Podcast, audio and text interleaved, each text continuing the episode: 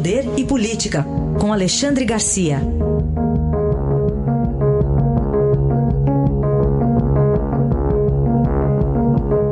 Oi, Alexandre, bom dia. Bom dia, Carolina. Vamos começar falando sobre então esse ataque durante a madrugada do Irã, né, com mísseis que atingiram duas bases usadas pelas tropas americanas no Iraque. E os próximos passos, né? A gente está esperando aqui uma fala do presidente Donald Trump para saber o que, que, pode acontecer a partir disso. Pois é, e não tem nada a ver com esse acidente que você acabou de mencionar. Não, não, não tem nada a ver. Porque é, seria, seria um absurdo se houvesse envolvimento de aviação comercial nisso. Né? Agora, uma, uma grande perda do, do Irã, além de 56 mortos, no mínimo, no, no funeral é. do Soleimani, né? agora mais você acabou de informar, 82 de nacionalidade iraniana nesse avião que ia para Kiev. Enfim, é, é lamentável. Mas uh, não se tem notícia, eu não, eu não consegui uh, definir, afinal, né? as notícias são tão uh, diferentes a respeito desse, desses ataques a duas bases americanas no Iraque. parece que o ataque tem o recado, olha, saiam daí, a mesma notícia diz que foi foguete e depois diz que é míssil. Né? É uma tremenda diferença entre um e outro. Né? Foguete é burro, foguete é, mantém a trajetória da saída. Né? O míssil não, o míssil é inteligente, vai atrás do alvo. Mas é, a gente não, não sabe exatamente o que aconteceu. Assim como não se sabe se houve vítimas nas bases americanas. Mas o fato é que há uma retaliação. Também não se sabe se são as forças regulares do Irã que fizeram os disparos, né, ou se foi o pessoal do, do da, da, Guarda Revolucionária, do Soleimani, aí ficaria mais para foguete, porque eles têm fornecido foguetes para o Hezbollah no Líbano para atacar Israel. Né. Mas, enfim, vamos aguardar mais informações a respeito. O fato é que há, sim, né, é, retaliação e, e retaliação localizada. É, não, não há nenhuma declaração de guerra, mas são, as novas guerras são assim, né?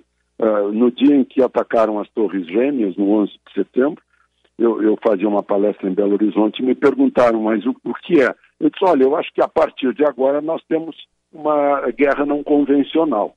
E, e realmente é o que está acontecendo nesse mundo, são guerras não convencionais, né? ataques, ataques cirúrgicos, precisos, sem que haja envolvimento de, de maiores forças, porque há o tremendo do perigo.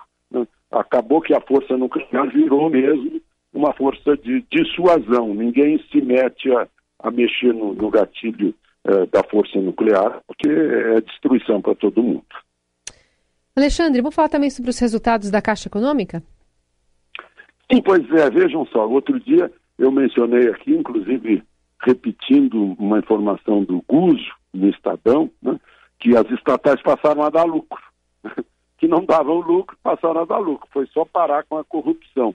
E agora a Caixa anuncia que é o maior lucro da história, mesmo baixando o, o, a taxa de juros. A, a, Caixa foi pioneira, a Caixa foi, digamos assim, usada pelo governo para tentar atrair os bancos à mesma política de redução de juros, né? porque os juros estão, liberados, estão livres. Né? É, é, e, e, teoricamente, vinculados à taxa básica da Selic.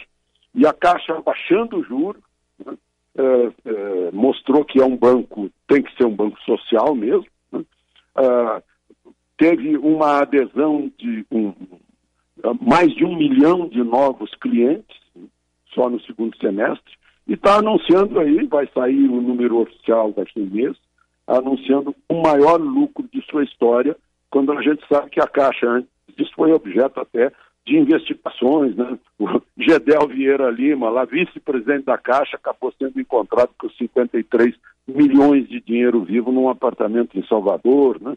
Eduardo Cunha, que está preso, é, é, todo, das, as, a, muito das ações dele eram ações em que usava a Caixa como poder de influência. É, a Caixa era um exemplo da, eh, do loteamento do governo, do Poder Executivo, que entregava para os partidos, a Caixa, no caso, era do MDB, ultimamente, né? já foi do PT e hoje é, é do governo brasileiro, é do Estado brasileiro e dando o maior lucro da história. São as consequências de mudanças. Fala também sobre o ex-presidente Lula. Tem tido notícias dele? Pois é, a gente vê. Ah, eu acho o seguinte, ele, ele quando estava preso, ele não se expunha, obviamente. Né?